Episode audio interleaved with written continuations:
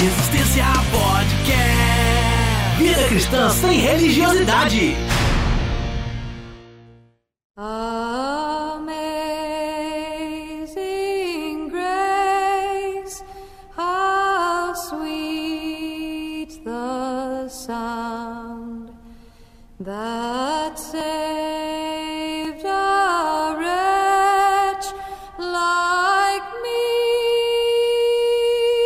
Fala Resistência, programa de número 34 no ar.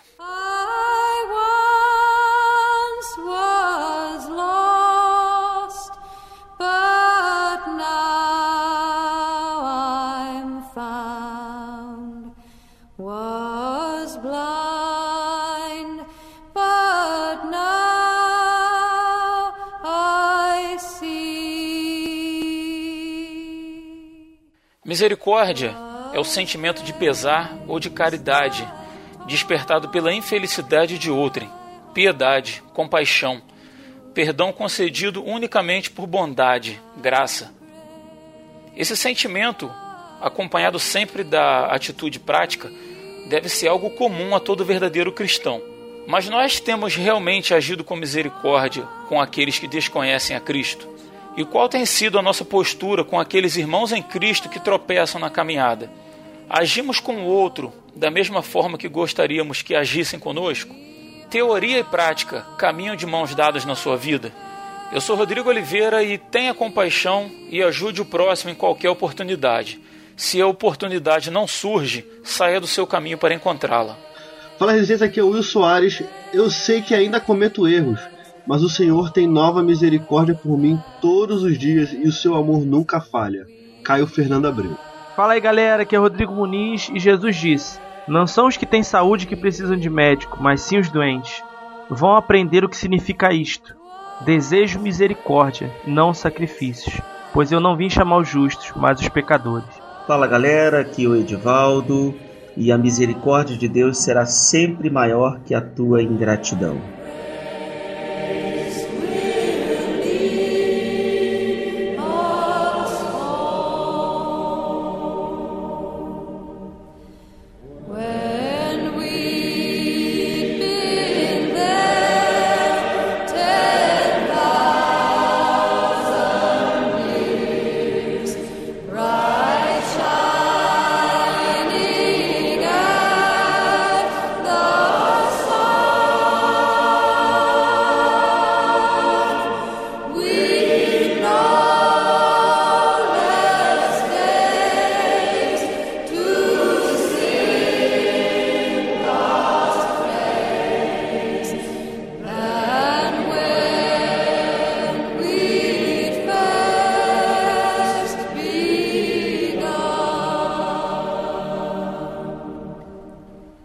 Gente começar esse primeiro bloco, eu vou pedir para que vocês definam a misericórdia na visão particular de vocês, beleza?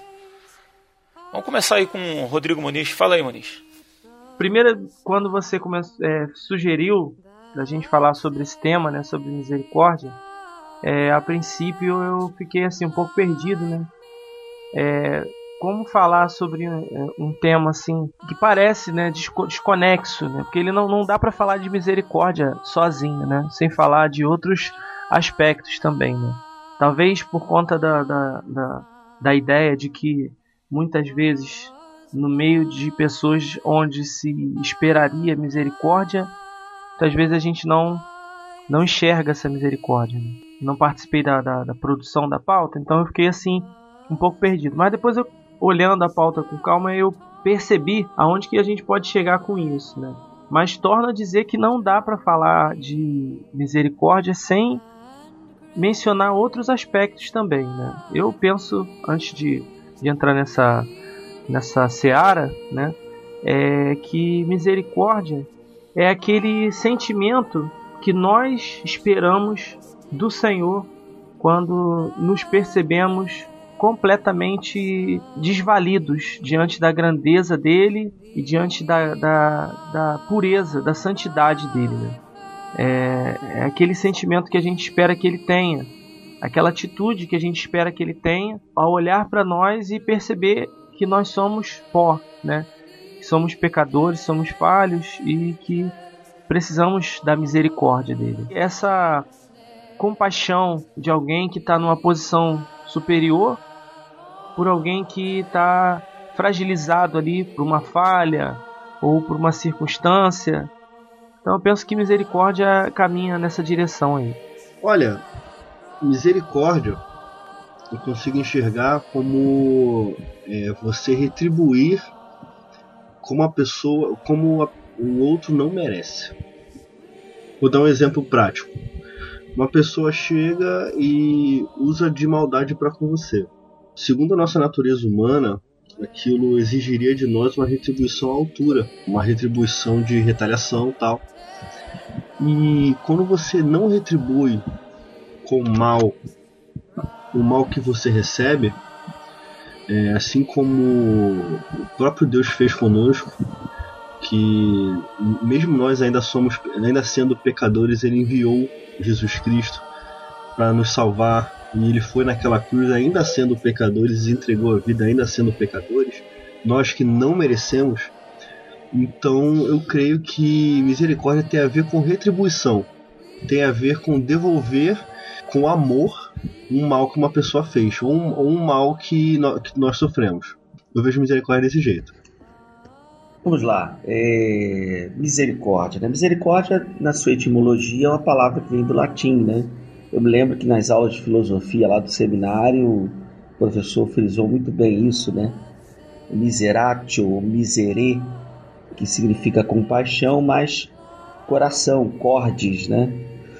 Então seria coração compadecido, né? seria você se colocar na miséria do outro, se colocar no lugar do outro, na situação que o outro está vivendo, é, sentir empatia pela, pela vida do outro, né? E é geralmente ligado a uma, uma situação de calamidade com relação ao outro. Agora, você encontra a, a palavra de Deus recheada dessa expressão.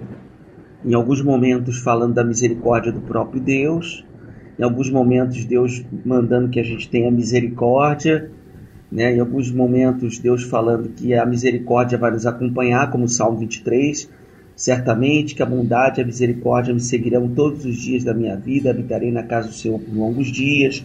A, a, a famosa banda que o Rodrigo era fã, lá na, na adolescência, Judas hum. 2,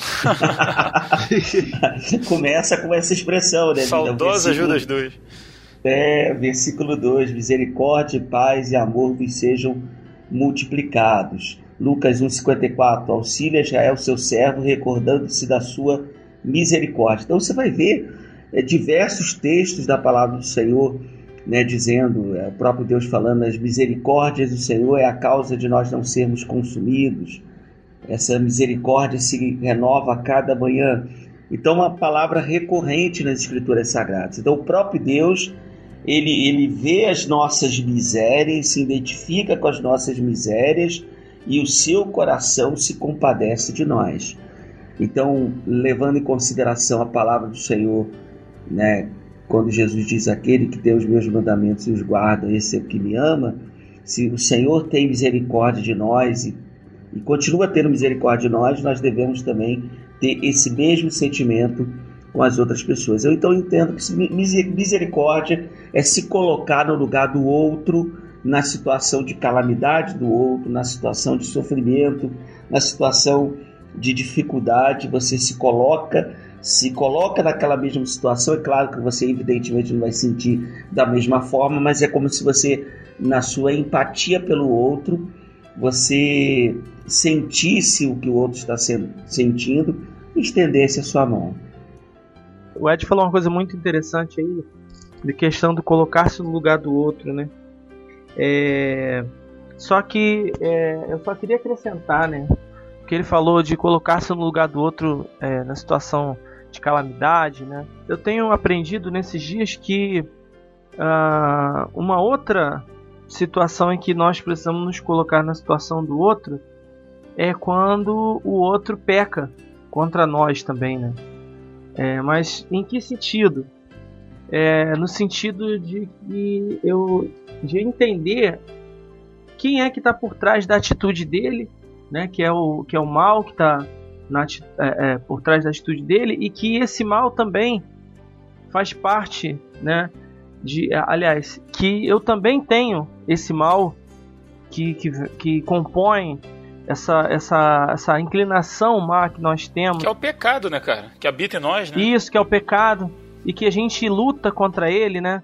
É, na verdade, a gente não luta contra ele, né? Porque o pecado já foi vencido, né? Mas a gente, na realidade, a gente luta por uma boa consciência, né? Diante do, do Senhor e rejeita essa, essa, essa inclinação ruim, né? Então, quando alguém faz alguma coisa ruim contra nós, ou, ou mesmo que não seja contra nós, faz alguma coisa ruim, a gente sabe o que é que está ali, que é o pecado. E aí a gente se colocar na, no mesmo lugar dessa pessoa é, e, e ter misericórdia dela, por saber que ela, assim como nós, precisa da graça e precisa depende da graça, depende do perdão de Deus. Né? Isso mesmo que ela esteja numa, de repente, numa postura. É, você falava de uma pessoa que peca contra a gente, né? Que age mal contra a gente, né? E de repente essa pessoa está tendo uma, numa postura assim de não arrependimento, né? De orgulho e tal. E isso não exclui a, a capacidade que a gente deveria ter de exercer misericórdia sobre a vida dessa pessoa, mesmo que ela não queira, né? É, é eu não sei, eu não sei se esse é o, é o momento exato de falar sobre isso, mas a é, eu, eu quando, quando fala de misericórdia é, me remete sempre as bem-aventuranças, né? É, você, assim como eu, né, é, tem, tem estudado aí, tem lido as, a, a fala do Lloyd Jones, né, as bem-aventuranças aí do estudo do Sermão do Monte. Então você vai há de entender, né, que a, a misericórdia ela acaba sendo uma consequência do novo nascimento, né? acaba sendo uma consequência de quem entrou, de quem agora faz parte do reino de Deus, né? E, e uma coisa que o Ladione sempre frisa muito, né, e que é importante entender é que isso não é, não faz parte do arsenal, não faz parte é, da, da, das atitudes comuns de uma de, uma, de um do homem natural. O homem uhum, natural não é misericordioso, é o homem natural não é misericordioso. Nós só podemos é, é, é viver essa misericórdia se for pelo Espírito. Não tem como eu simplesmente ler é, qualquer coisa sobre misericórdia ou qualquer ordenança sobre misericórdia e decidir no meu coração agora agora serei misericordioso. Não. É impossível isso. A não ser que seja pela ação direta do Espírito que terá antes disso feito uma outra obra ainda de humilhação uma, é, é transformando o nosso ser e nos levando a essa condição Queria fazer uma pergunta pro Muniz, com toda tranquilidade. Uma pessoa que não professa. Você tá defensiva, cara. Não, não é, cara. Vou não fazer é. uma pergunta, mas ó, com toda tranquilidade aí. Não, não. Tá cheio de medo, cara. Vai, vai, tá com medo de apanhar, cara. Não é, não é porque, porque a pergunta. Porque a pergunta que eu vou fazer foi de algo que eu, que eu vivi. Uhum. Entendeu? E ela pode até soar, soar sem eu querer como maliciosa, entendeu? Sim. Baseado na fala que o Muniz acabou de falar. É o seguinte. Uma pessoa que não professa Cristo como seu Salvador, ela pode exercer misericórdia? Eu creio que sim. Eu creio que sim. Porque não é ela, nem a pessoa que professa Cristo exerce misericórdia. Uhum. Ela exerce por meio do Espírito, né? É porque é Deus que opera em nós, né? Filipenses 2, né? É Deus que opera em nós tanto querer quanto efetuar, né? Estou terminando de ler um livro do, do, do C.S. Lewis, aquele é, Cristianismo Puro e Simples. Tem uma parte no, no final ali em que ele fala sobre pessoas que têm uma tendência natural para ser mais tranquilas do que outras, né? E no entanto, aí às vezes as pessoas julgam aquela pessoa, né? Ah, então é aquela pessoa que já é mais agitada, mais nervosa, mais explosiva. É, e aí essa pessoa que é explosiva, que é agitada, ela vem para para Cristo e, e, e continua e, e passa a, a, a, viver num processo de santificação, vamos dizer assim, é, diferente, vamos dizer assim, daquela pessoa que às vezes não tem Cristo, mas que já era uma pessoa naturalmente que não vivia com os mesmos problemas que aquela outra, né?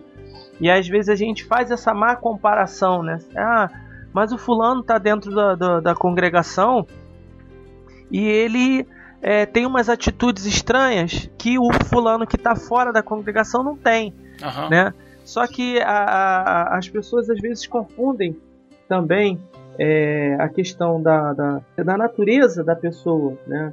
Às vezes a pessoa, por natureza, ela tem a tendência a ser mais é, é, tranquila, vamos dizer assim, do que a Mais outra. mansa, né? Aham. Não, não no sentido manso, biblicamente falando, né? Mas no Sim, sentido sim. Aham.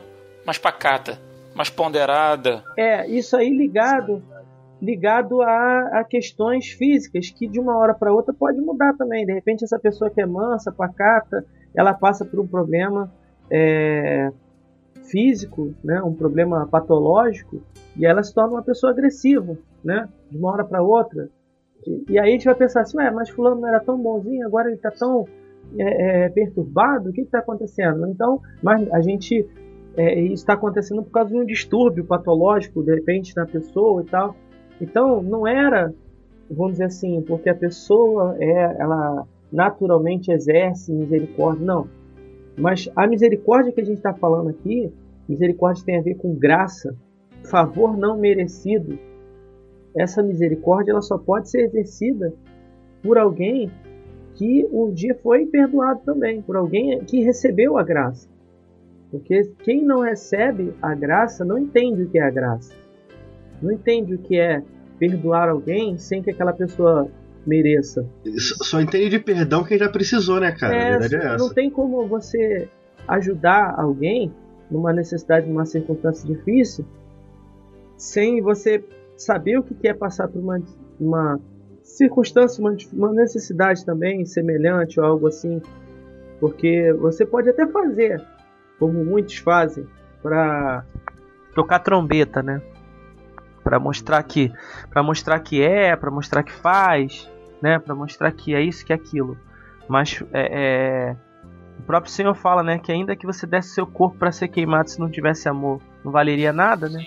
Verdade. Tem algum, alguma ação do Senhor. Então eu creio, o Will, que a pessoa, mesmo sem professar a Cristo, ela pode sim, por influência do Senhor, é, ceder à voz do Senhor naquele momento ali, porque, como o Betinho diz, né, quem tem fome tem pressa, né? Então o Senhor, de, repente, está vendo aquela, aquela situação ali que a pessoa está passando e que tá ali aquela pessoa do lado, né, que, que não, não, não tem o Senhor ainda, mas o Espírito vai e ele, e ele fala, né? Falando de teologia, deve estar falando da graça comum, né? A graça de Deus comum a todas as pessoas.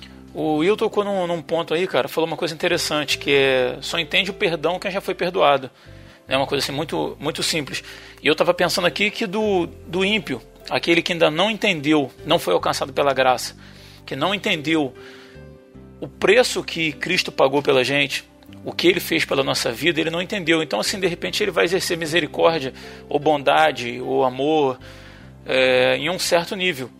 Né? E assim, co- como o Muniz disse, assim, a gente não, é, a gente não espera muito e nem pode cobrar né, que seja no nível bíblico, né, no nível que Deus espera da gente. Mas por outro lado, o cristão, o verdadeiro cristão, aquele que foi alcançado, que se presume que entendeu do que ele foi salvo, é inadmissível que, o, que esse verdadeiro cristão não haja com misericórdia. Né? Para ele não há esse espaço assim de, ah, de repente não é bem assim, ah, mas eu sou, eu, tudo bem, eu até perdoo, mas pô, se pisou no meu calo, sai da minha frente que eu atropelo, entendeu? Então, assim, né, para o verdadeiro cristão, não há meio termo, né? Ele tem que ser misericordioso. Ou ele é ou ele não é, né?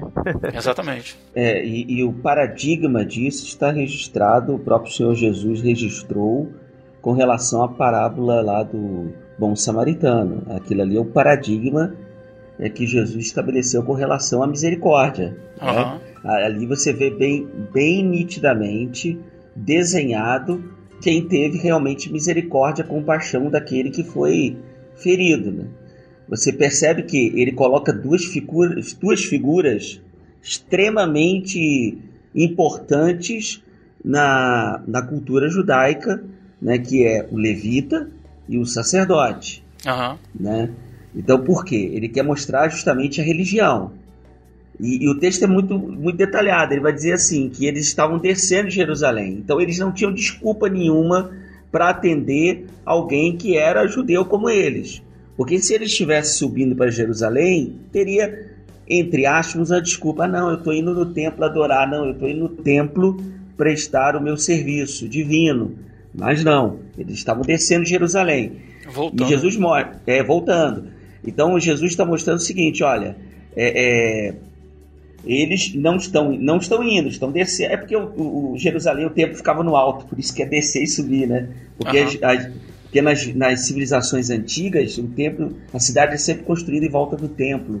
E o templo é sempre no lugar mais alto. Seja judaico, seja as religiões mais antigas da Mesopotâmia, era sempre assim. Mas é, o que é interessante é que ele não estava indo prestar serviço, eles estavam indo embora, indo para casa.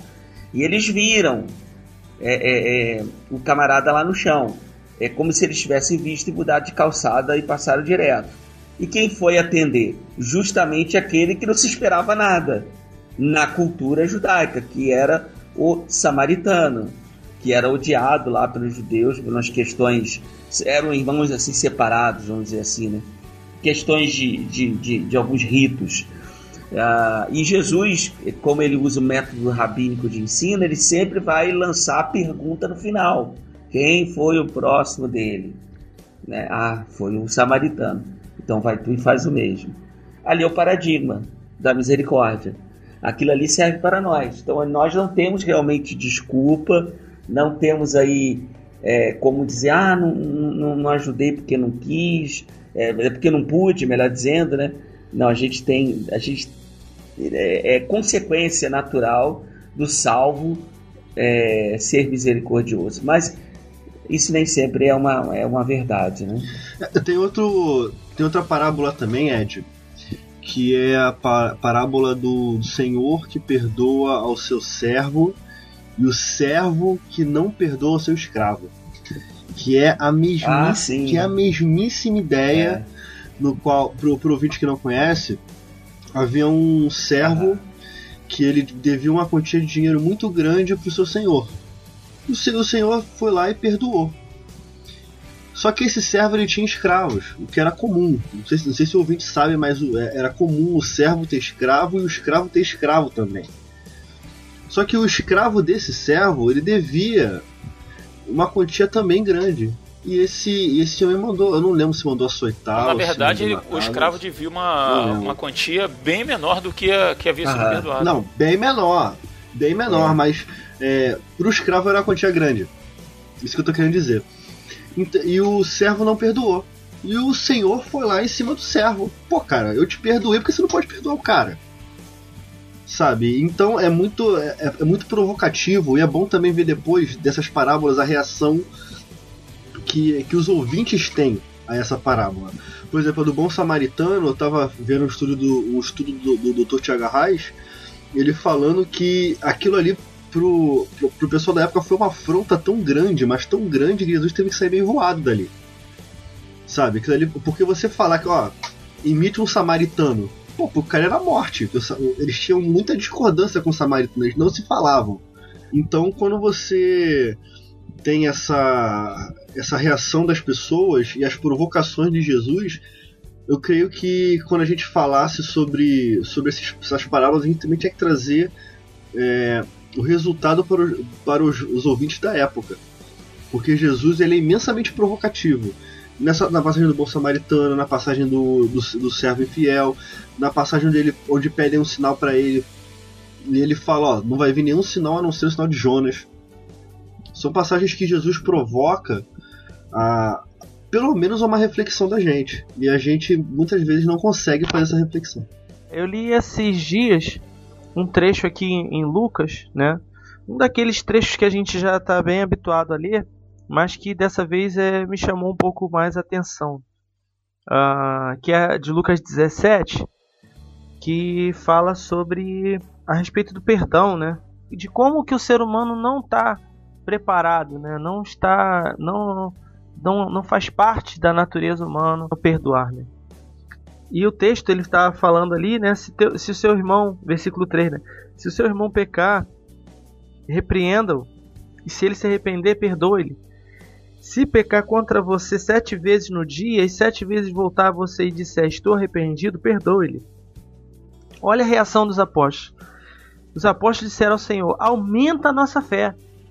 Que a reação deles ali, né, a gente tenta entender é, é, melhor, né, como que eles reagiram. É aquela coisa de, poxa, isso aí é algo que não dá, não rola. aumenta a nossa É fé. absurdo, né? é absurdo, absurdo, né? demais, pô. É absurdo demais, aumenta a nossa fé, porque é, é algo que a gente precisa de muita fé. E aí eu tô, e o Senhor ele fala, assim, olha, o problema, em outras palavras, é que vocês não creem. É vocês não têm, vocês não nasceram de novo ainda. Né? Vocês não têm o espírito ainda para gerar isso em vocês. E se vocês tivessem o espírito, se vocês realmente tivessem nascido de novo, tivessem a fé que vocês estão tanto dizendo aí, essa fé que vem pelo espírito, né? Vamos dizer assim. É, vocês far- fariam coisas sobre-humanas. Vocês fariam coisas impossíveis. Ninguém dele não tá falando, dando aqui uma receita para você fazer milagre, né? Jogar é, uma árvore no, no mar, né? Pela fé. Não é isso. Ela falando que você poderia fazer coisas sobre-humanas, né, coisas impossíveis aos olhos humanos, né? Coisas que o homem não consegue fazer sozinho. E aí, o, É, e quando ele fala da. Se eles tivessem uma fé do tamanho de um grão de mostarda, que é uma semente absurdamente pequena, vocês fariam esses absurdos. Por outro lado, ele está dizendo assim: não é preciso muita fé para vocês fazer, vocês perdoarem, para vocês terem misericórdia. Né? Basta vocês crerem, vocês nascerem de novo. Você- isso já está já tá incutido no, no- no pacote, né? Ju- justo. E, o- e o interessante que é, é, no- nos versículos seguintes ele fala uma coisa que me chamou muita atenção e, e sobre justamente a graça, né? Porque ele fala assim: qual de vocês que tendo um servo que esteja arando ou cuidando das ovelhas lhe dirá quando ele chegar do campo, vem agora e sente-se para comer? E ele fala: ao contrário, não dirá, prepare o meu jantar, pronto, sirva-me enquanto eu como e bebo, e depois disso você pode comer e beber? E aí ele fala: será que ele agradecerá ao servo por ter feito o que lhe foi ordenado? Esse pequeno trecho aí me mostrou o coração do Senhor ali, e eles talvez não tenham entendido o que, que o Senhor estava querendo revelar para eles ali, quando ele fala assim: vocês, olha quando ele fala, qual de vocês que tendo um servo esteja arando e cuidando das ovelhas não dirá quando ele chegar do campo, vem agora e sente-se para comer. Eles não, não fariam isso, mas o Senhor fez. o Senhor, né? O Senhor convidou a humanidade para ceiar com Ele, para sentar na, na mesa com Ele, para comer com Ele e, e mostrando para eles a dimensão do reino é essa aqui, ó. É quando você faz alguma coisa por alguém que essa pessoa não merece. O servo que ele está falando aqui, e ele estava consciente de que a relação de servidão era algo nesse nível, humana falando, né, humanamente falando. Cada um no seu lugar, né, cada um cumprindo o seu papel. Mas ele está falando assim, não, eu, a, a, quem faz parte do reino é diferente, é para além disso. Então, mostra mais uma vez para nós esse pequeno trechinho aqui do Senhor falando: vocês não fazem isso, mas eu fiz. Né? Eu chamei vocês para minha mesa. Sem vocês merecerem, eu chamei vocês para minha mesa. Isso é misericórdia. Isso é, é, é a misericórdia do Senhor para conosco. Sem nós merecermos, sendo quem nós somos, o Senhor ele nos chamou para a mesa dele.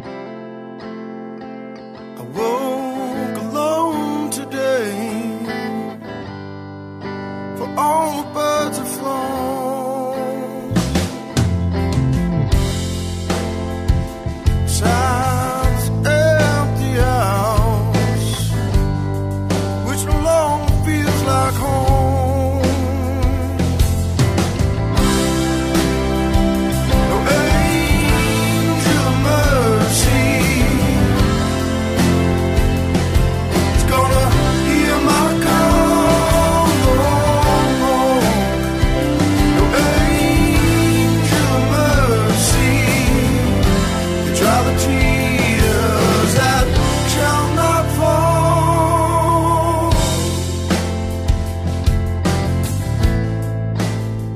pensar um pouco a respeito aí, por que que nós cristãos, analisando assim de uma forma mais ampla, por que que a gente tem mais misericórdia, ou talvez a gente haja com mais tolerância com o ímpio do que com os nossos irmãos em Cristo, quando esses nossos irmãos tropeçam e caem durante a caminhada.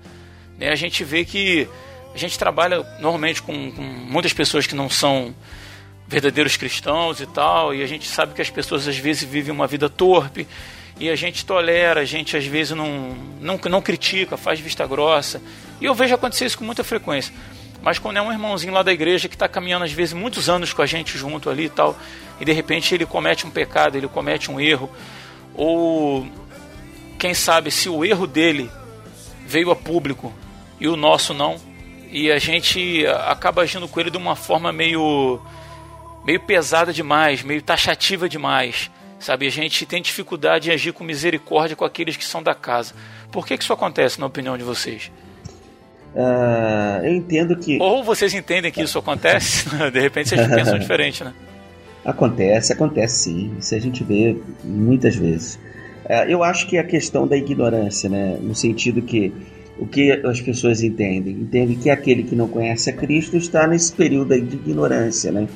Então, ah, então a gente tem que ter misericórdia dele porque ele não conhece o Senhor e tal. E a gente acaba levando aquelas pessoas que já têm um pleno conhecimento ou, ou estão caminhando aí nesse processo de santificação e conheceram a palavra do Senhor com mais peso. Né? A gente, é como se tivesse, desse peso 1 um ao, ao não crente e peso 2 para o crente porque ele já tem um conhecimento. Né? Ah, agora, a verdade é que também é, muitos de nós somos hipócritas, né? Porque a gente acaba, é, a gente comete pecados também. A gente tem, é, o, o, problema não adianta. Por mais que a palavra ensine, por mais que você fale, por mais que você lê que pecado é pecado, seja qual for, nós é, classificamos o pecado. A gente coloca graus de pecado né? Não tem jeito, a gente acaba fazendo isso. Não é o certo, mas fazemos. É claro, o que a gente tem que entender é que são consequências diferentes de cada pecado.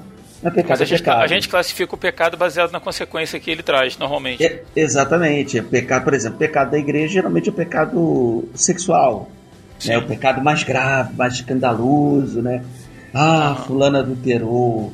Ah, fulano fornicou está é, tá envolvido com pornografia, né? A gente uhum, sempre uhum. bate pesado com isso, né? E quando é um pecado assim, ah, é fofoqueira, é fofoquinha, que causa até mais estragos, né?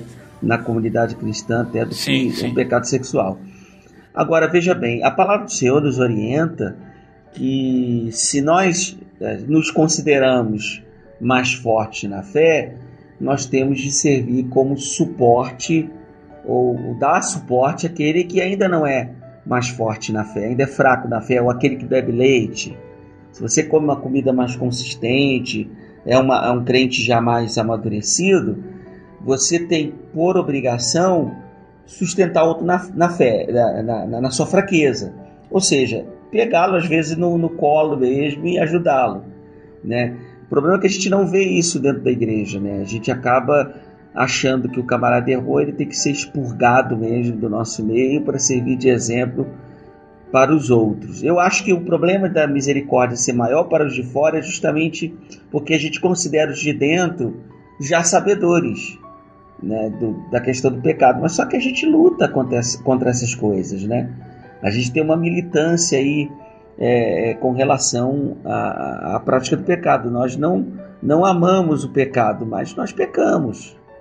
Nós erramos, nós falhamos. Enquanto estivermos nesse corpo corruptível, é, a gente pode pecar também.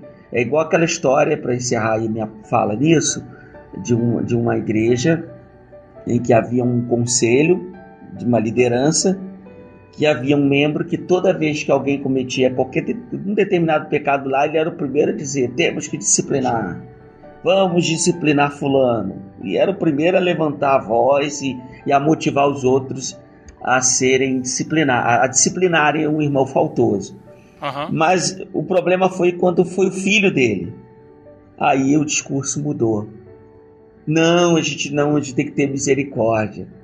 Então, quer dizer, dependendo de onde a gente está e na posição que a gente estiver, às vezes nós fazemos essa acepção Né? Não, quando é comigo tem que ter misericórdia, mas quando é com o outro, não. É verdade. Então é, é necessário a gente exercer a misericórdia assim com qualquer irmão, né? Porque do pastor, o membro mais simples, todos nós temos a possibilidade de pecar e não somos perfeitos, vamos errar, né? Até o dia que estivermos com o Senhor na glória. Além disso, Ed, julga-se muito que quem tá lá na igreja, a, a pessoa, ela veio para a igreja agora, levantou a mão, aceitou Jesus, está pronta. Exatamente, é um, é um processo, né? Um processo de santificação. Sim, e esse processo de santificação é, é a vida inteira da pessoa. Exatamente, exatamente. Sabe, não é, não é hoje levantei a mão, amanhã parei de fumar, parei de beber, parei de cheirar, parei de me drogar, parei de fazer isso, parei de fazer aquilo. Não é assim que funciona. É, eu ouvi uma palavra do Augusto Nicodemos que ele falou o seguinte: as pessoas precisam entender que quem está dentro de uma igreja não está pronto. A igreja ela não está pronta. Sabe, as pessoas que estão aqui dentro elas estão no processo e esse processo vai durar uma vida. Uhum. Eu ve, eu, Will, vejo que a única diferença que há em mim é Jesus Cristo. Porque no básico, eu, eu tô dentro da igreja, a pessoa que tá fora, a gente não tem diferença nenhuma. A gente erra junto, a gente erra do- dos mesmos erros muitas vezes. Uhum. É, eu padeço das mesmas coisas que, que eles padecem. A diferença é nula, cara. A gente precisa botar na nossa cabeça, de uma vez por todas, e parar com esse negócio de, de não ter misericórdia de quem tá dentro da igreja, Uhum. só pelo simples fato de que houve, porque muitas vezes quem tá dentro da igreja não, não é sinal de caráter. Sabe, não é sina- eu posso falar por mim, eu, eu senti, no, no momento que eu tive que eu tive fora da igreja, eu senti mais misericórdia e vivi mais a misericórdia de pessoas que estavam fora, de que não professavam a Cristo, de pessoas que estavam dentro. E quando eu voltei, as, pe- a- a- a- as pessoas foram me aceitando devagar, entendeu? Muitos me aceitaram de cara, me abraçaram tal, Uhum. mas muitos foram me aceitando devagar, sabe? E aí, a- como sempre, alguns não, não aceitam até hoje, mas por aí, até aí, tô me importando muito pouco. Mas a gente precisa parar e botar a mão na consciência de que tudo é um processo, sabe? Tudo é um processo.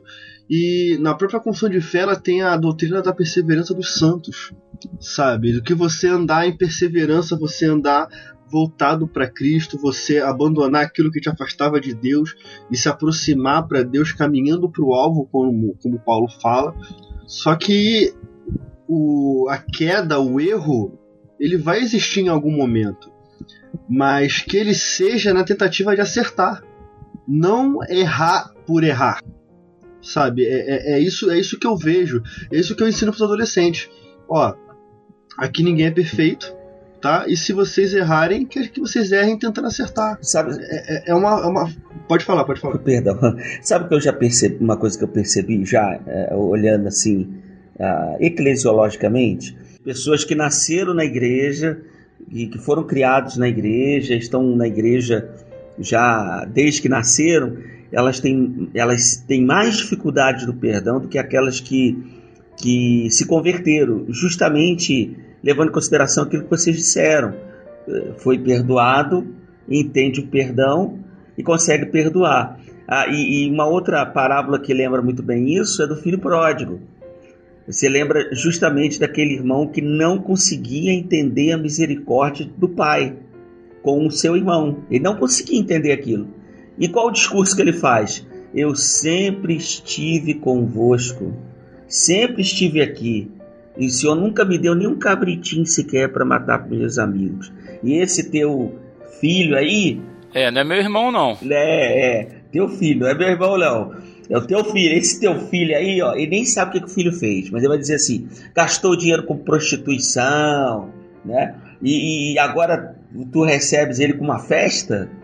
Esse texto, Jesus está falando de misericórdia, porque a crítica dele é justamente porque ele estava, ele foi provocado para contar essa parábola. Geralmente Jesus conta uma parábola por uma provocação. E a provocação foi o quê? Porque ele estava comendo com pecadores. Tudo indica que ele estava lá com o seu Mateus. Né? Ele foi chamar um publicano para ser o seu discípulo e isso causou um escândalo.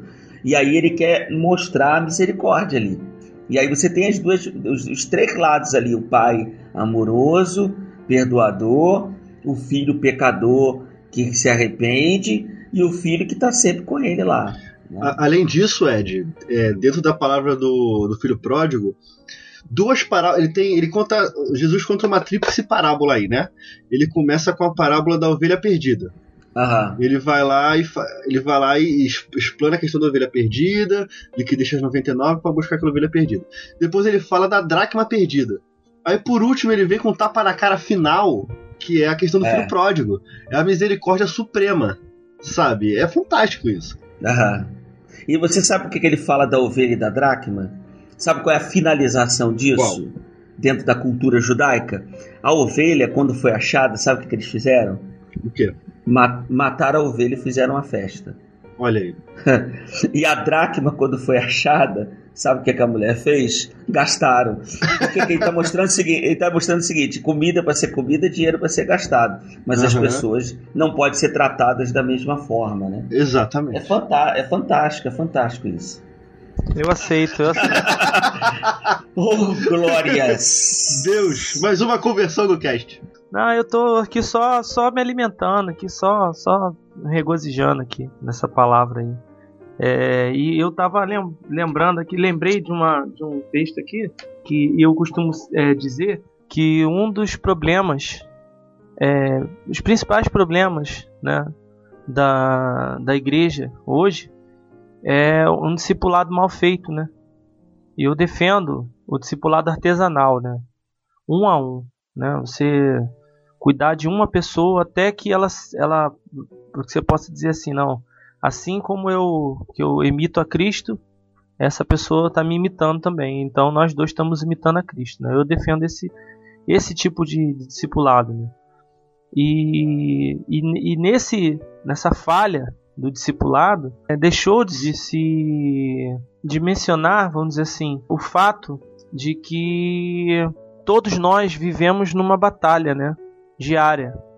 A pessoa que veio para o reino de Deus, ela está vivendo uma batalha constante, diária. De Gálatas 5, né? Ela fala lá, vivam 5:16, né? Paulo falando. Vivam pelo espírito e de modo nenhum satisfarão os desejos da carne. As pessoas esquecem disso. Elas acham que as pessoas elas, eh, elas esquecem que todo mundo, todos nós estamos vivendo nessa batalha que eventualmente a gente pode fraquejar, né? Eventualmente a gente pode vacilar nessa, nessa batalha. né? E, e, e mais à frente aqui, eu acabei abrindo aqui no, no, no capítulo 6, nos primeiros versículos, olha o que, que Paulo fala no finalzinho, né, para os Gálatas. Irmãos, se alguém for surpreendido em algum pecado, vocês que são espirituais deverão restaurá-los com mansidão. Cuide-se, porém, cada um para que também não seja tentado. Levem os fardos pesados uns dos outros e assim cumpram a lei de Cristo.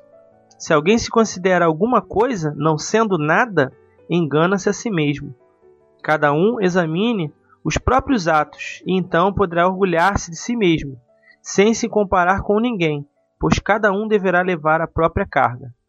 Essa palavra resume bem qual deve ser a, a postura do, do, do cristão, né?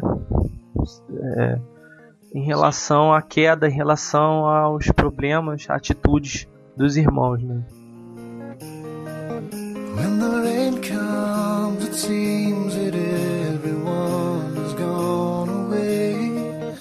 When the night falls, you wonder if you shouldn't find some place to run and hide, escape the pain. But hiding such a lonely thing to do. And I can't stop the rain from falling down on you again. And I can't stop the rain, but I will hold you till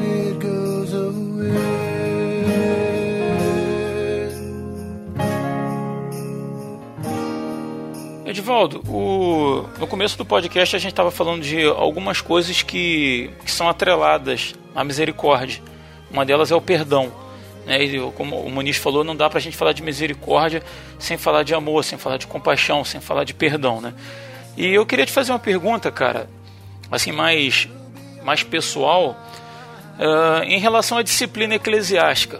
né, aquilo que, que acontece na, nas igrejas institucionais, até porque até por você ser pastor, né, de uma igreja histórica, cara. Eu queria saber a sua opinião sincera. Você não acha que muitas vezes a disciplina apl- aplicada àquele irmãozinho que peca, é, muitas vezes ela tem mais a ver com punição do que com preservação e preocupação em que esse caído se levante? Às vezes não parece assim que, até mesmo na liderança, ou principalmente na liderança, não há misericórdia com aqueles que estão numa posição de inferioridade ou de subordinação? Complementando, Rodrigo, complementando, às vezes parece até que é pessoal. Ah, tem um pontinho de mágoa aí, hein? Falou aí, tem um É. pontinho de mágoa. Já temos um pastor e um disciplinado.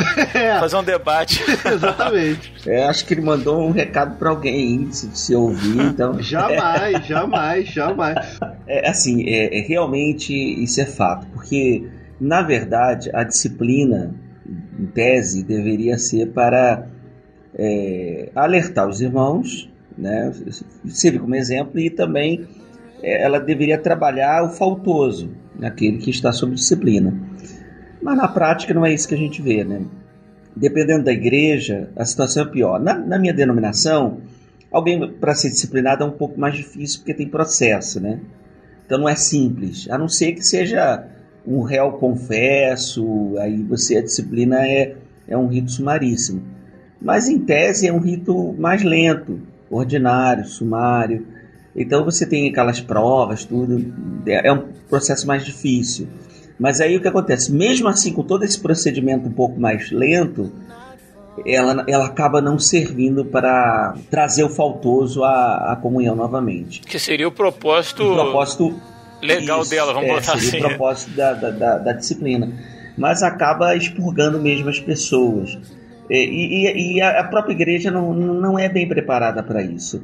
É, Quando você tem um faltoso, as pessoas olham para ela de forma diferente. Né? Você precisa estar num nível de maturidade muito, muito maturidade espiritual muito grande para você entender isso, porque as pessoas não entendem hum, hum, certamente isso e acabam às vezes com o olhar é, excluindo a pessoa. Um dos problemas que eu sinto na nossa disciplina de uma igreja histórica, por exemplo, é o não poder participar da ceia do Senhor. Aham. É meio complexo porque se a ceia do Senhor é um meio de graça, onde a, gente, onde a pessoa se alimenta espiritualmente, pelo menos a doutrina reformada entende assim, né? Teologia reformada é um meio de graça onde a pessoa se alimenta espiritualmente. E a doutrina reformada também entende que a palavra de Deus é um meio de graça. Agora, você não impede a pessoa de ler a palavra. Mas por que, que você impede de participar da ceia? Então, tem essas questões, né? Ah, não- a- a- na nossa denominação, por exemplo, ah, não pode orar em público, não pode é, participar da ceia. Né? Então, assim, é, fica bem claro quem é o faltoso. Ô, Divaldo, eu, eu até Hum. entendo, assim, assim, puxando por um outro lado, eu entendo, vamos supor o caso de, de um irmãozinho que comete uma, sei lá, ele era tesoureiro da igreja e ele deu um desfalque na igreja, meteu a mão no dinheiro lá e levou. Vamos dar um exemplo. Eu entendo, e, e também ele era diácono, vamos colocar assim, além de E tesoureiro. ele era deputado também. Eu- e depu- no- um nobre deputado. Um nobre deputado. Eu jamais colocaria um nobre deputado tesoureiro da minha igreja. né? Sem Ah, dúvida, mas- né? também tem isso. Mas assim, Tem mas isso. eu entendo que se, o, se o, o erro que ele cometeu vem à tona, né, por, por alguma razão e a igreja toda fica sabendo, por uma questão de preservação, eu acho que realmente ele deveria se afastar, assim, não deveria estar mais na tesouraria. Se ele era diácono, ele deve ser colocado ali num. num não está numa posição de liderança, seja no louvor, seja onde for. nu- Numa posição que talvez sirva de, de influência Aham, ou de aham, exemplo, aham. alguma coisa nesse sentido. Até para preservação da figura dele. Uhum. Entendeu? Não porque alguém vai Entendi. cair em pecado porque ele está ali na frente, porque ele está orando em público. Entendeu? Agora, não, não ter oportunidade de participar da ceia, segundo a palavra, né? onde a gente faz uma autoanálise e participa daquele momento de comunhão com os irmãos.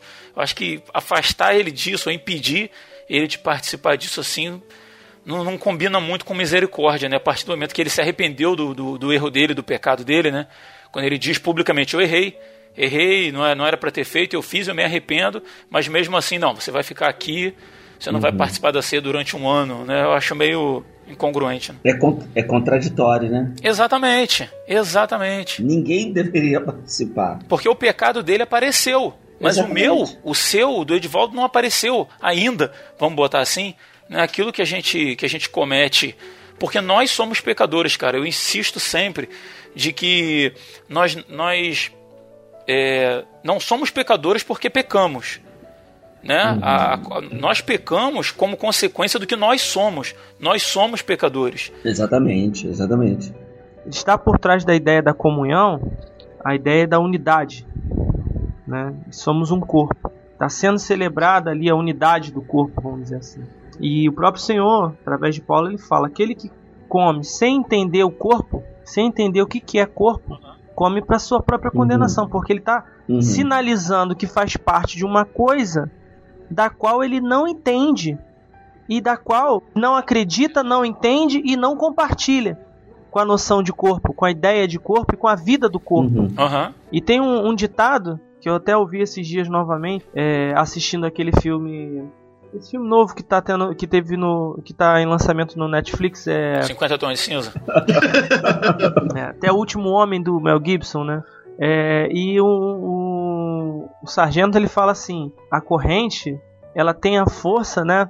A força de uma corrente ela é, é diretamente é, ligada ao seu elo mais fraco. Aham. Então, o corpo, né? um- a, a, a- a comunhão do- do- do- Uhum. dos santos. Ela, ela tem que. que- ela, ela funciona dessa forma. Não é que ela tem que funcionar, não. Ela funciona dessa forma. Se somos corpo, e se tem um irmão mais fraco, o corpo todo, se é corpo, vai sentir a dor daquele irmão e vai se vai se vai se compadecer daquele irmão e vai de é, você tá Uhum. andando na, na tua casa, né? Tá lá aquele a- a- aqueles ímãs, né, que tem geralmente na casa, né, que é quina de parede, quina de móvel, né, essas coisas assim que eles atraem o dedinho, né, do pé. Aham. É. Eu já tenho, eu tenho um dedo do pé aqui que ele é, é semi-quebrado, né? Por causa disso, né? Ele constantemente ele tá fissurado, alguma coisa assim por causa disso. Acha. Ele constantemente acha aquilo. É, né? constantemente. Então, pô, é, você bate um dedinho que é pequenininho Dói e, pra e, sei lá, né? quebra, destronca, dói pra caramba, você não- o teu corpo di- diminui as atividades em função dele, tudo gira em função daquele dedo ali. Até ele se recuperar, até ele isso, e o teu corpo só volta ao normal depois que aquele membro se recupera. Porque senão seria muito simples. É, mas o que é diferente também do cara que do cara que tá pecando e continua fazendo e não se arrepende do seu pecado e continua fazendo, né? Como a palavra diz, o cara tá pecando, Aham. pecou contra ti, errou, meteu o pé na jaca, vai lá e conversa com ele, pô. Se você ganhar ele, você, né, se convencer ele, você ganhou seu irmão.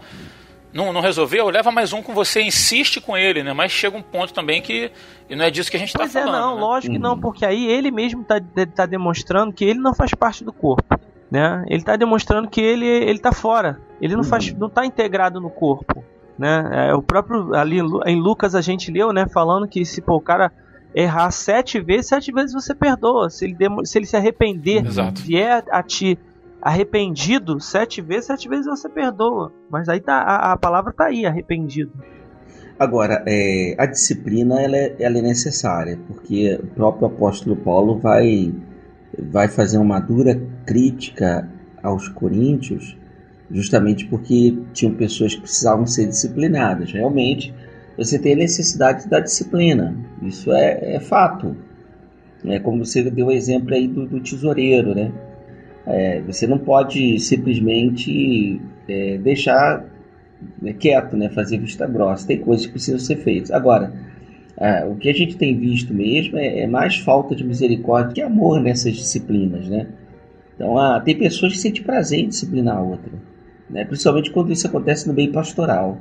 Né? Às vezes é uma, uma certa rivalidade, ou não gosta do outro ministro, e aí ele cai numa situação lá e o cara se sente é, até aliviado. Ou então o cara se sente aliviado assim, ah, ainda bem que não fui eu, foi ele.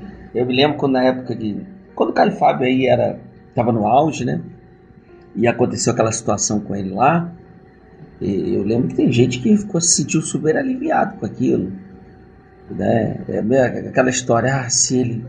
Se ele. Ai, fulano pecou. Né? Se ele pecou, imagine eu. né? Então, e, e tem gente É, que pra quem não sabe a história, foi um, foi um caso de adultério, né? é. Então é, as pessoas ficaram. Tinha, tinha gente que se sentiu feliz com aquilo. Na verdade, a gente deveria se entristecer, como o Nietzsche falou, é parte do corpo, né? Então, quando um corpo cai, ao invés de sentir prazer, alguém do corpo sofre com, com pecado, porque o pecado ele traz sofrimento. Ele pode trazer um prazer momentâneo, um prazer inicial, né? mas ele traz sofrimento posteriormente, porque o pecado é engano, ele engana. Né? O diabo é um, é um enganador. E aí a gente deveria sofrer com isso, né? juntamente com ele. Claro, a disciplina, esse afastamento de algumas coisas são, são necessários, afastamento da função, função de liderança, o, o Ministério do Louvor, enfim, é necessário, mas para ser tratado, para ser cuidado, para ser pastoreado, para ser mentoreado. Agora não é simplesmente botar ele no canto sentado, fica quietinho aí, não abre a boca e um pio, eu boto você para fora, não é isso? Ele precisa até de mais cuidado que os outros. Né? Ele precisa de mais cuidado do que os outros, porque ele está fraco, fragilizado. Ô, ô Heavy, ô Heavy, uma pergunta, uma pergunta. Eu, eu tenho, eu tenho, eu tenho, eu tenho, eu tenho um pensamento acerca disso. Que que acontece? Quando a pessoa está na liderança, é, não tem muito jeito. Você tem que afastar a pessoa para preservação dela, tratar e trazer de volta. Isso aí eu, eu entendo. Mas quando é um membro que não está em liderança, a pessoa vai dar aquele vacilo. O meu pensamento é: a pessoa vai dar aquele vacilo e eu começo a acompanhar ela. Se ela não fez mais, é, eu não vejo motivo de eu discipliná-la. Entende? Uhum. É, uma pessoa que não está na liderança, eu só vejo um motivo de disciplinar ela, ou discipliná-la no caso, né? Vamos, vamos usar o português certo. Uhum. Caso ela continue naquele erro, sabe? Eu tô errado nesse meu pensamento? Assim, o, o- pastor geralmente tem essa visão. Né? O, o pastor, por isso que assim, no meu caso que eu tenho conselho, nem tudo que a gente conversa em gabinete ou trata com, com um membro que acaba cometendo uma falta, a gente só leva para o conselho quando é irremediável. Mas geralmente o pastor vai tratar da pessoa antes de, de qualquer coisa.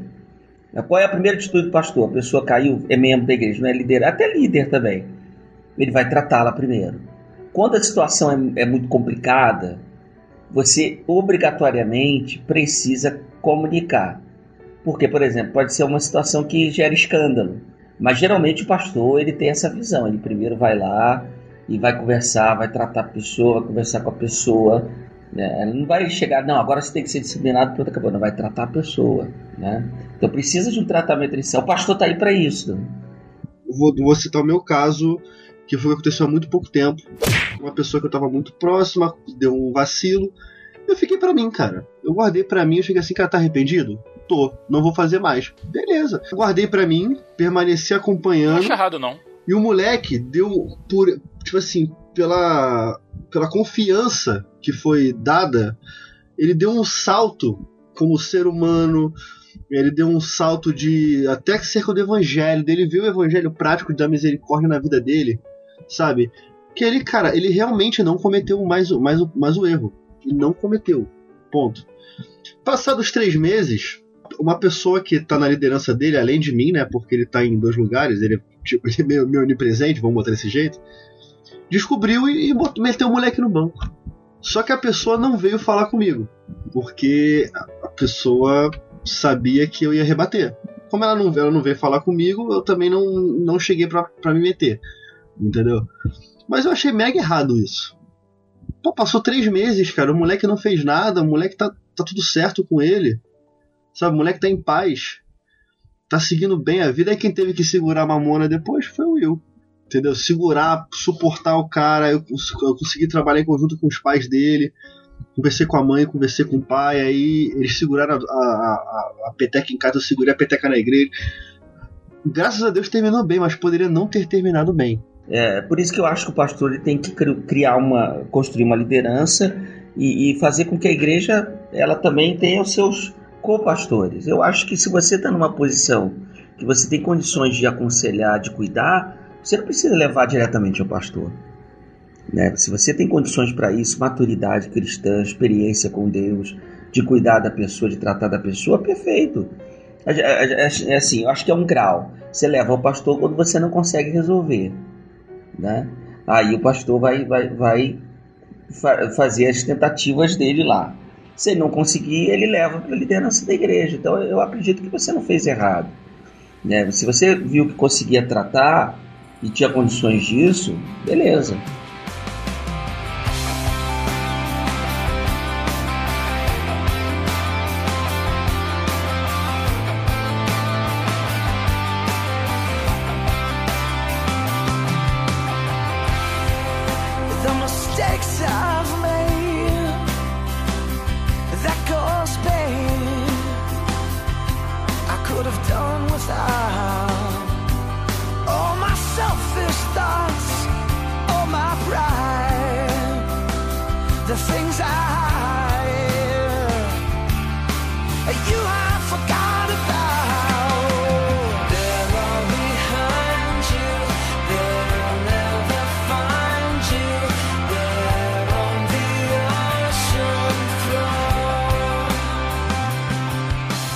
Caminhando aí já pro final desse programa, eu vou fazer uma pergunta aí para cada um e já dando a oportunidade aí para que cada um faça suas considerações finais, beleza?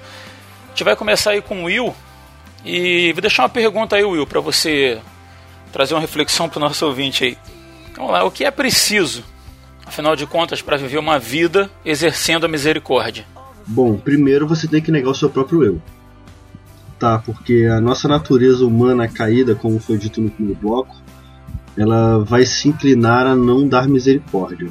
Quando você se coloca como salvo, remido, lavado pelo sangue de Jesus, se você não entender que, aqui- que aquilo que você recebeu, esse sangue que você recebeu, foi um favor imerecido, ou seja, foi de graça, você nunca vai conseguir reverter isso para outras pessoas. Isso não pode subir à sua cabeça a ponto de você é, achar que graça é só para você. É, graça é para os que estão dentro da igreja e para os que estão fora, sabe? E a melhor forma de você exercer isso é você prosseguir em conhecer a Cristo. Porque conforme você vai adentrando na mente do mestre e no coração do mestre, você vai começando a entender primeiro que a misericórdia, que você carece muito mais de misericórdia do que qualquer outro ser humano. Segundo, que Jesus, ele tem um olhar de misericórdia para as pessoas. E é um olhar que a gente começa a desenvolver melhor, que Deus começa a ministrar dentro de nós esse olhar de misericórdia para com, com aqueles que estão à nossa volta.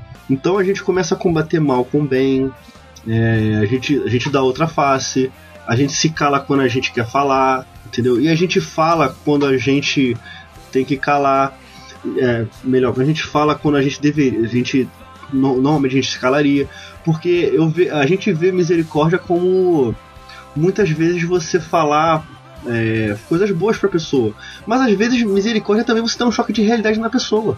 Tem um amigo meu que, que, já, que já me deu um choque de realidade e eu achei um ato de misericórdia tão grande para comigo.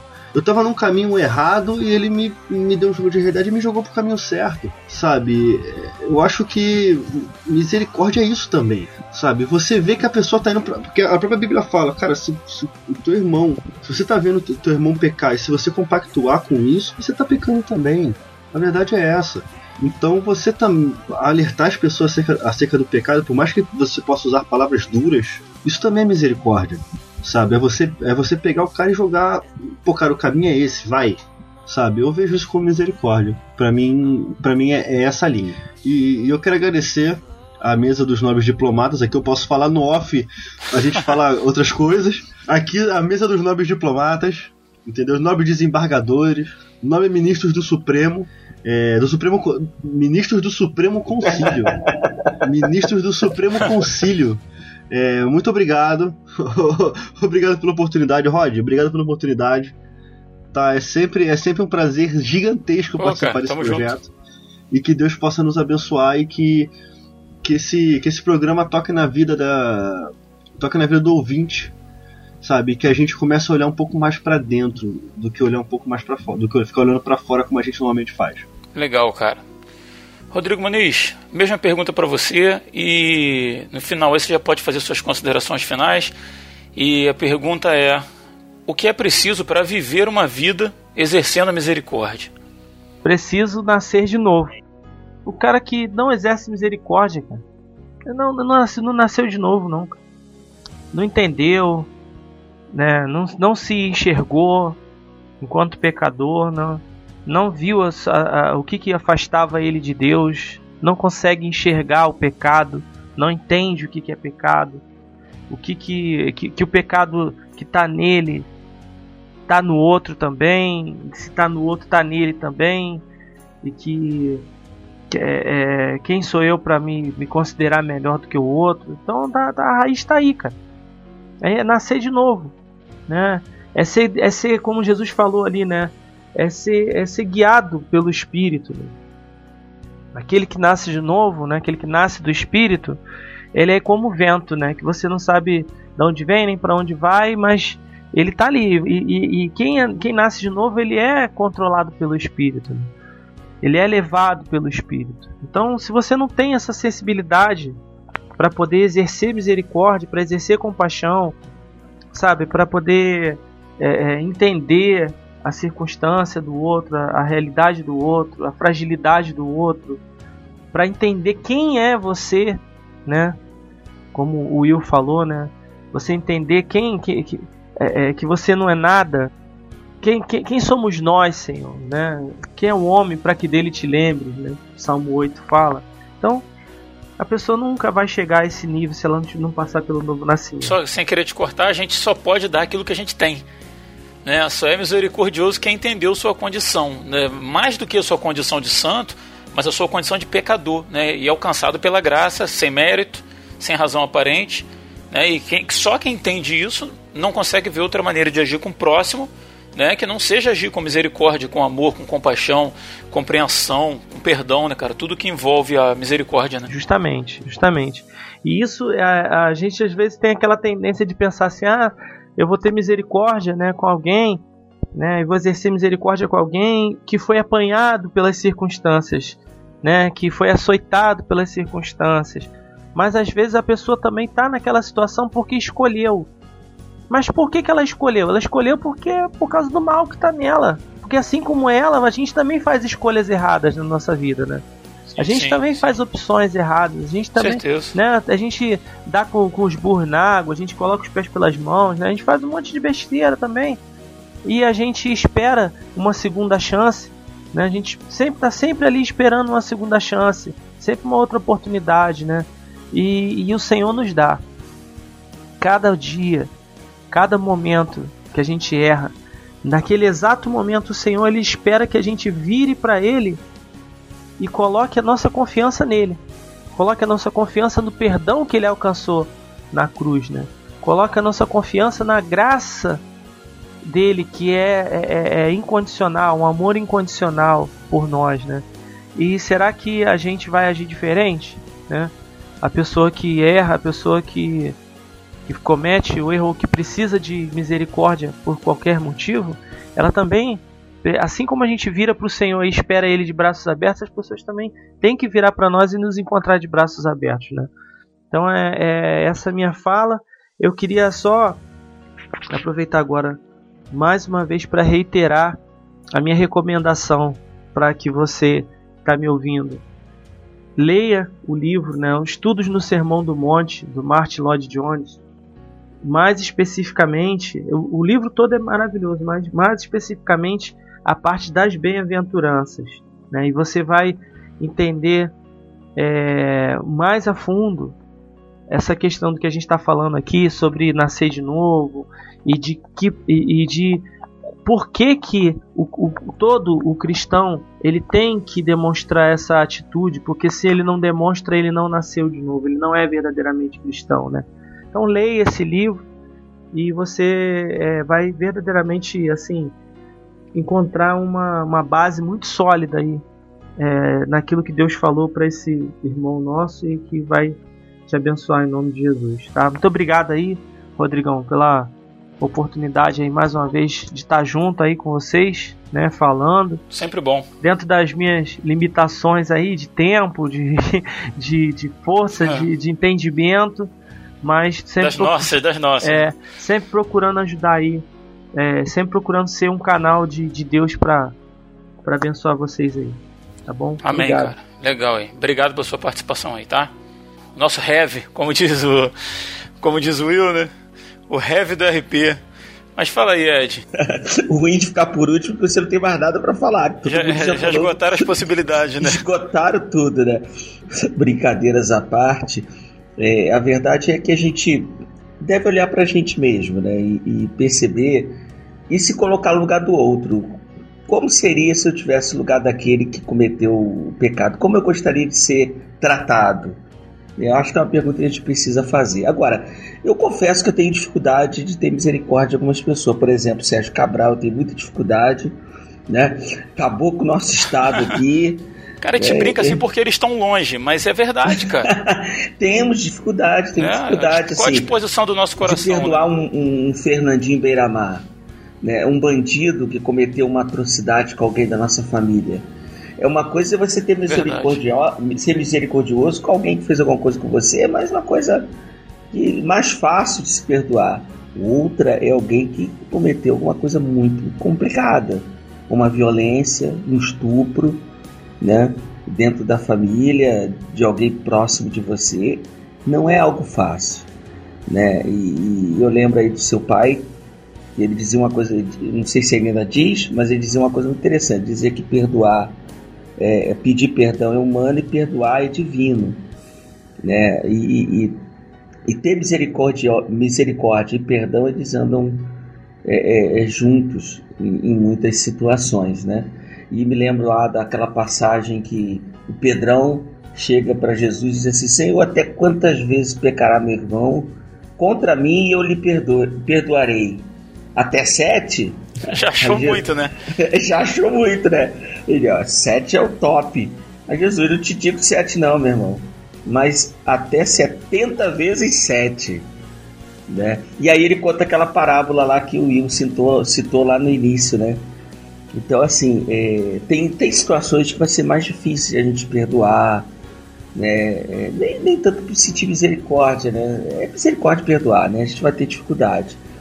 Mas a gente colocar na- na- nas mãos do Senhor e pedir, Senhor, me ajuda, né? Essa pessoa me ofendeu, me machucou, mas que o Senhor venha curar meu coração, que o Senhor venha me, que eu venha perceber o que o Senhor está fazendo na minha vida através dessa situação, porque é nesses tombos aí, nessas situações que a gente cresce, né? Que a gente aprende, que a gente amadurece, né? E eu acho que é só o Senhor, é, muitas situações é só o Senhor mesmo para tratar o nosso coração. E eu quero agradecer. Ué, Eu- diga. sem querer te cortar an- antes do seu agradecimento, se a nossa, se a bondade que habita em nós, ou que flui através de nós, não é mérito nosso, é obra do Espírito de Deus em nós, então nada mais justo que onde a gente tem dificuldade Uhum. de, de perdoar, de ser misericordioso, pedir a Deus que nos ajude a agir dessa forma, né? Exatamente, porque é, a própria justiça de Deus é completamente diferente da nossa. Né? Aham. Se a gente fosse fazer uma listinha aqui de quem poderia entrar no céu na nossa lista, quantas pessoas a gente não ia deixar de fora? E, e Deus pode salvar um camarada que ninguém quer, um camarada que está totalmente destruído, ou uma pessoa Verdade. que destruiu muitas vidas, uma pessoa que, que talvez cometeu atrocidades aí como esses políticos aí, quantas pessoas não morreram por causa de desvio de verba, né? E Deus pode chamá-la à salvação. É, Deus pode ter misericórdia deles. E aí que entra aquela questão da ceia. Todo mundo está no mesmo nível na hora da ceia. Todo mundo está naquele nível lá é, de pecador e, e todo mundo é pecador e é a graça de Deus que nos permite participar daquele ato. Então é Ele mesmo que vai nos ajudar nessa situação. E eu quero agradecer a, a rica oportunidade de estar com vocês, saudade de vocês, de conversar Pô, com legal. vocês. Às vezes a distância nos atrapalha um pouco, né? É, embora tenha gente perto aí que não vem aqui, disse que ia vir, não veio, né? Mas vamos, ter, vamos, vamos esperar aí. Eu também estava na dívida com o Muniz também, não posso reclamar muito. Pior que o, o, o Will marca, quando eu vejo lá no Facebook, ele tá lá na tua casa. Eu falei, ué, você não ia vir aqui em casa, cara? Prometi nada Ele não não. veio aqui, mora do lado, mas foi em Friburgo. Ah, um bom jardim. Mas Deus abençoe a vida de vocês. É sempre um prazer estar juntos e que o Senhor abençoe todos aqueles que vão ouvir, que, que sejam abençoados com essa palavra e que venham a exercer misericórdia e, e sejam verdadeiros discípulos de Jesus. Amém, cara. Beleza, obrigado mais uma vez a vocês todos aí. E é isso, cara. A gente fica por aqui. A gente espera o seu feedback aí ansiosamente, né? E até o próximo dia 20. E lembrando aí que provavelmente nesse meio tempo tem mais um episódio do RP Off, ok? Obrigado aí por nos emprestar os seus ouvidos. Eu sou Rodrigo Oliveira e se você está ouvindo isso, você é a Resistência.